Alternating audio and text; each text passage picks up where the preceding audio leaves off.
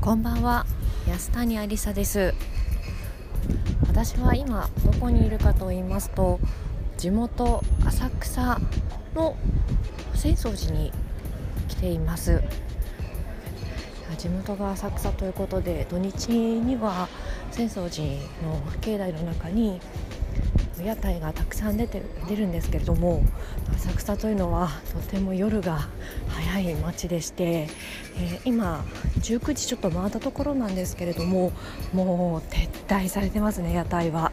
ランザーメでも食べようかなと思って来たんですが残念ながら全部撤退されちゃって参拝客のお客さんたちは来ていますけれども残念なのでちょっとこれからスタバにでも行ってくつろいでみようかなと思います、まあ、左手にはスカイツリーがキラキラしてますね。今私はちょうど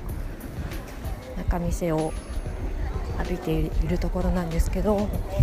浅草本当に観光客のお客さんが多くてですねもう街はおじいちゃんとおばあちゃんと観光客の人。もうそればっかりですね。あの皆さん浅草にたくさんのお金を落としていてくれてありがとうございます。お中見世も7時にはだいぶお店が閉まってしまっていて揚げまんじゅうは今まだ開いている状態ですね。なんか前方には犬を6匹あ違う4匹連れたお姉さんが夜の散歩をしていますね。私は小さい時から浅草で育ちましてで1個だけできる自慢というのがあります。でそれは私あの恥ずかしながら森山未来さんのなんですけど森山未来さんの「モテキ」というドラマで「お前はまだ童貞だからな」っつっての役の女優さんに怒られてるシーンがあるんですけどそれがちょうど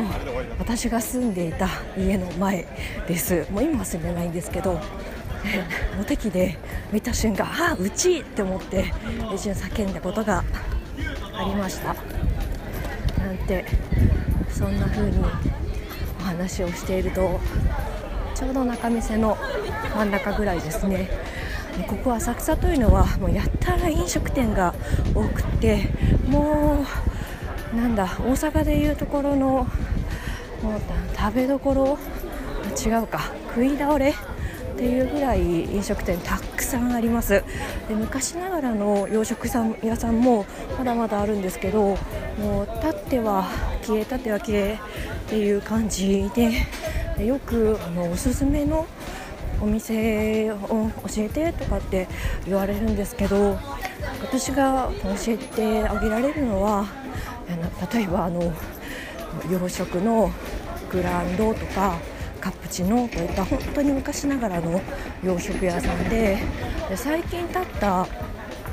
お店っていうのはもう本当に把握ができないぐらい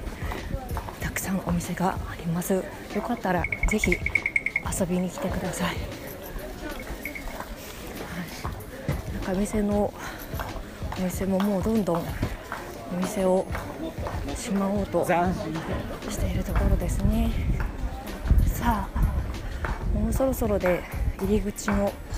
提灯が見えてこようとしています。でこれからあのラジオについてはまたどなたかとできたらいいなというふうに考えていましてで別にあの特定の1人とずっとラジオを続けてもいいんですけどもういろんな方と絡んでいけたらいいなというふうに思っているのでもし興味持っていただけたらダイレクトメールしていただければアプリを通じて収録できたらいいなというふうに思っています。まあ、そんなこんなでもうそろそろスタバが見えてまいりました、えー、それでは今日の